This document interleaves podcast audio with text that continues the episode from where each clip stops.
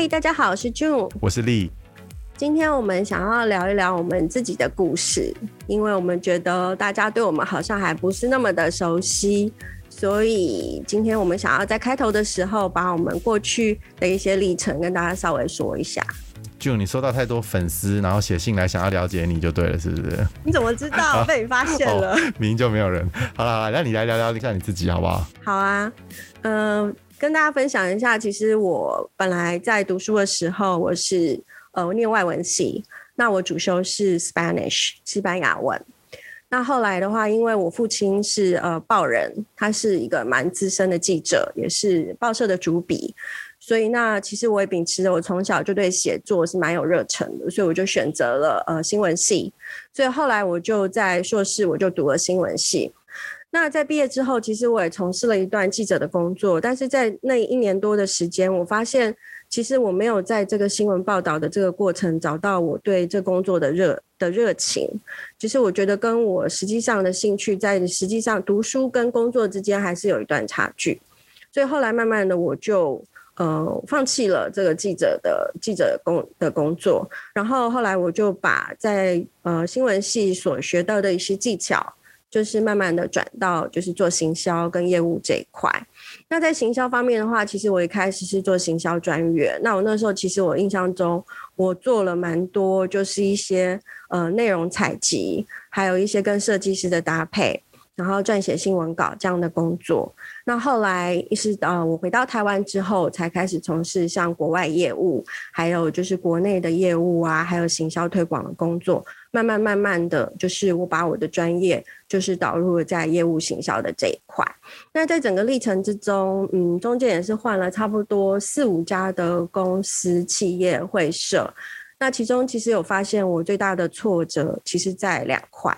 第一块的话，就是我觉得是在人的管理的方面，因为我记得在差不多，呃，在我从事业务一段时间的工作，我就开始做呃经理的工作。那那个时候，其实我要管一些同事，那有些同事是年纪比我大的，那有些同事也是年纪比我小很多的。那在这种不同的背景之下，怎么样去做一个管理沟通，然后布达任务，再去确认最后的 KPI，这我觉得是。真的是跌了蛮多跤的，但是也是我学习到很多的一个地方。我现在知道为什么你这么喜欢管理人了，譬如管理我。没有那，管理你不要乱讲，是你自己喜欢被管理。然后后来嘞？对，所以现在呃，现在我的工作比较像是呃业务的顾问，所以其实我现在比较可以自由的发挥。那在管理的层面上会相对比较少一点。后来我离开了一些比较小型的公司后，又进入了比较大的呃国际的企业，那就是一家日商公司。那这个里面的话，因为其实虽然说是外商公司，但是其实是精兵制，所以说里面的人其实，在我们的部门，因为是专业行销部门，所以其实人没有那么的多。但是在那里面学到了许许多多，就是国际企业的一些编制，还有里面的一些规章，还有一些行销的一些。所谓策略，还有一些日本人在管理方面的艺术。那我觉得在整个过程之中，真的学习到蛮多东西的。但是毕竟，呃，那个时候是做的经营的是国内市场。那大家都知道，其实台湾的市场相对是比较小的，所以其实我就呃有就是起心动念，我就觉得我应该要往国际的市场去发展，因为我觉得我自己的呃外语能力应该算是中等，还可以。所以我就借着我一些外语的能力，还有一些就是在呃国外销售的一些经验，所以后来我就现在做的这个工作比较像是呃国外业务顾问的工作。那在整个历程的转变的话，呃公司的架构啊、人数还有工作的内容，其实说实在的还是离不开呃就是业务行销的这个主轴。但是我觉得就是在心态上，现在就是变得比较自由了。那我觉得也用自己的方式跟自己的哲学去跟人跟人之间去做学习，那来看怎么样把每一个工作做得更好。那丽，我想我们也想听听你的故事，因为我相信很多听众朋友其实我们都不晓得你是做什么的，你可不可以跟我们分享一下你的故事呢？哦，真确定要听吗？确定。很长哦，可能要分五集讲哦。那我不要求求你 一集就好。对，为了要为了要避免我们那个收听人数突然骤降，我还是把那个把它尽量缩短好了。其实我就从我就是进入职场开始讲好了啦。就是其实我跟很多人不太一样，我其实是在学校体系里面待了蛮久的。那我就是在一个大学教书嘛，那其实生活都蛮稳定。然后我那时我记得我教书的前一两年也是就刚好是我儿子出生的时候，然后就是我们家一家三口，而且还不是在台北，在南部啊，然后就很开心了，每天游山玩水。然后你知道学校老师的工作其实都很稳定嘛，就是你就是要应付上课程啊，然后他相对的时数也是蛮少的，所以也蛮多自己的时间可以做自己的事的。但是就是突然间呢、啊，就我们那个系所就那个的方向有点改变，然后就整个有点嗯，也不是说人事的变动啦，那就是就是这个整个策略改变。那其实那个策略的方向其实跟我自己的理念是有点不一样的，因为我最后一年其实是担任系上主任的位置嘛。那其实那个时候我就觉得嗯，感觉这不是我我我我想要做的事情，当然也是很冲突啊。我身边的每一个朋友问他们，他们都觉得我说：“哎、你干嘛离开那个工作啊？”那其实那个时候我也是蛮挣扎的。那好死不死刚好有一个朋友啦，他其实在台北一个算是一个电脑公司嘛，然后他们就是觉得说他们想要往这个教育训练的这个方向走。那这个教育训练方向刚好又是那个专业的教育训练，那其实是我自己最想做的事情，因为我就是在这个影视的这个技术，因为我以前最早以前是剪接师嘛，那就是就是这种剪接啊、特效啊或录音啊，这其实是我很喜欢做的事情。然后就刚好就有一个机会，那我也就是毅然决然的，然后就离开了那个教职的工作，然后回到台北，然后开始呃，算是我第一次创业吧，就跟朋友开了一个像类似像这个这个技术就是我们这种呃教育机构这样子，对，那。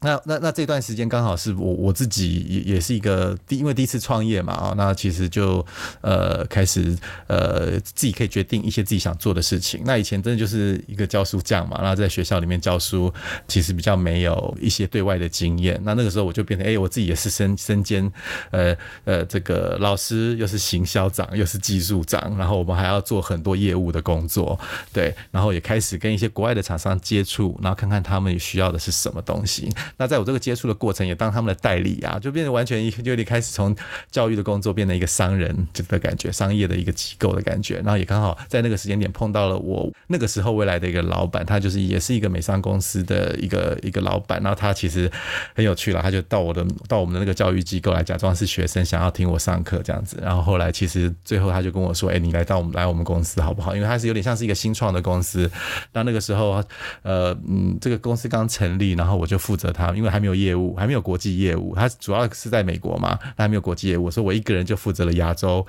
中东，还有一部分欧洲的市场，全部都是我来负责的。所以在那个时候，其实跟很多原厂建立了很多关系，然后也让我自己就是有点像磨亮我的刀子啦，然后就是有点像是 upgrade，有点进阶的这种感觉啦。那也是这个工作也在做了五六年了之后，那我自己的客户给我一些鼓励、一些建议，就说：“哎，你你你你你要不要就是？”再升级，然后再再往上走一步，就是因为你现在的已经是一个国际型的原厂的代表了嘛，那你是不是能够把我们这些原厂串起来？因为那个时候台湾其实比较少这种影视技术相关的资讯，都是英文的嘛。你知道我们台湾英文，台湾人的英文可能不是这么好，就有一些语言的隔阂。那那个时候我们做了很多影片，然后可能去国外采访，然后把它翻成中文化，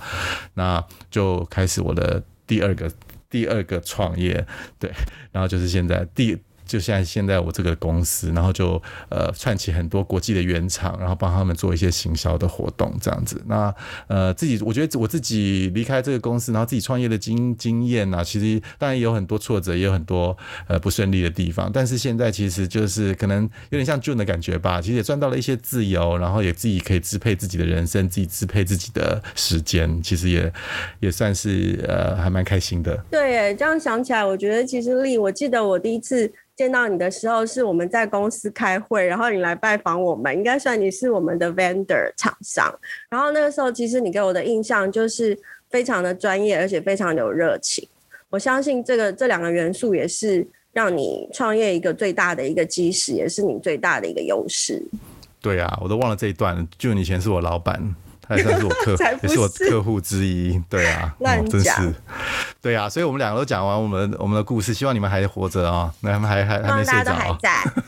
那我们今天其实想要有一个主题要跟大家分享，就是呃，我们刚刚在讲分享个人的故事，可是其实有时候我们在跟客人谈生意，或是我们想要去行销我们的商品的时候，其实我们插入一两个小故事，生动的故事，我觉得这样子对我们跟客人的沟通，还有连接，还有说服力，都会有很大的帮助。所以，其实我们今天想要跟大家来拆招一下，怎么样去说故事做行销。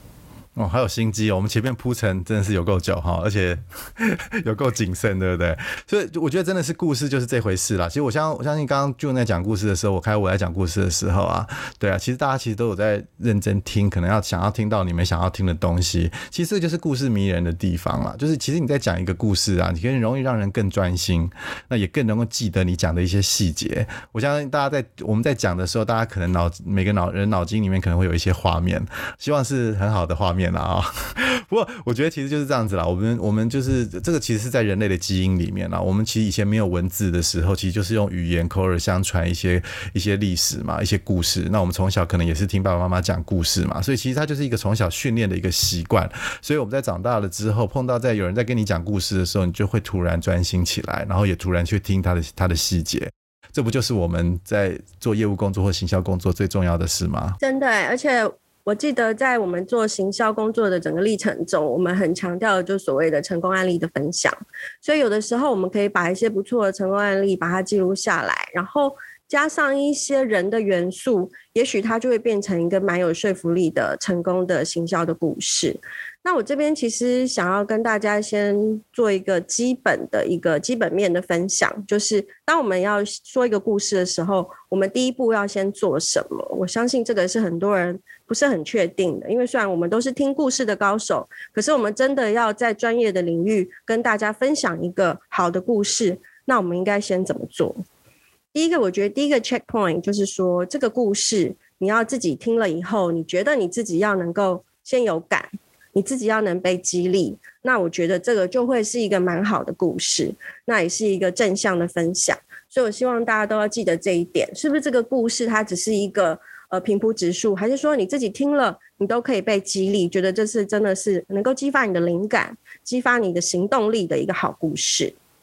那另外的话就是呃一个基本的架构。那我觉得这个基本的架构会是，呃，也许我们回想到我们小时候学写作文的时候，是不是要起承转合结尾？其实我觉得有一个很简单的一个所谓的一二三，就是第一要有一个好的起头，然后第二就是中间的起伏，因为中间的话可能会有一些遇到的困难如何解决。那第三就是这个故事带给呃聆听者的一个结论，它最后的结论到底是什么？也就是我们诉说这个故事的目的。所以我觉得这个一二三的法则会蛮好用的。那基本上只要把你的实例案例，或是你所听到的故事，你所收集的资料，把它汇整成这样的一个呃起头，然后中段加结论，然后搭配你的诉说目的，我相信你的听众都会蛮清楚的知道你要表达的故事的意义是什么。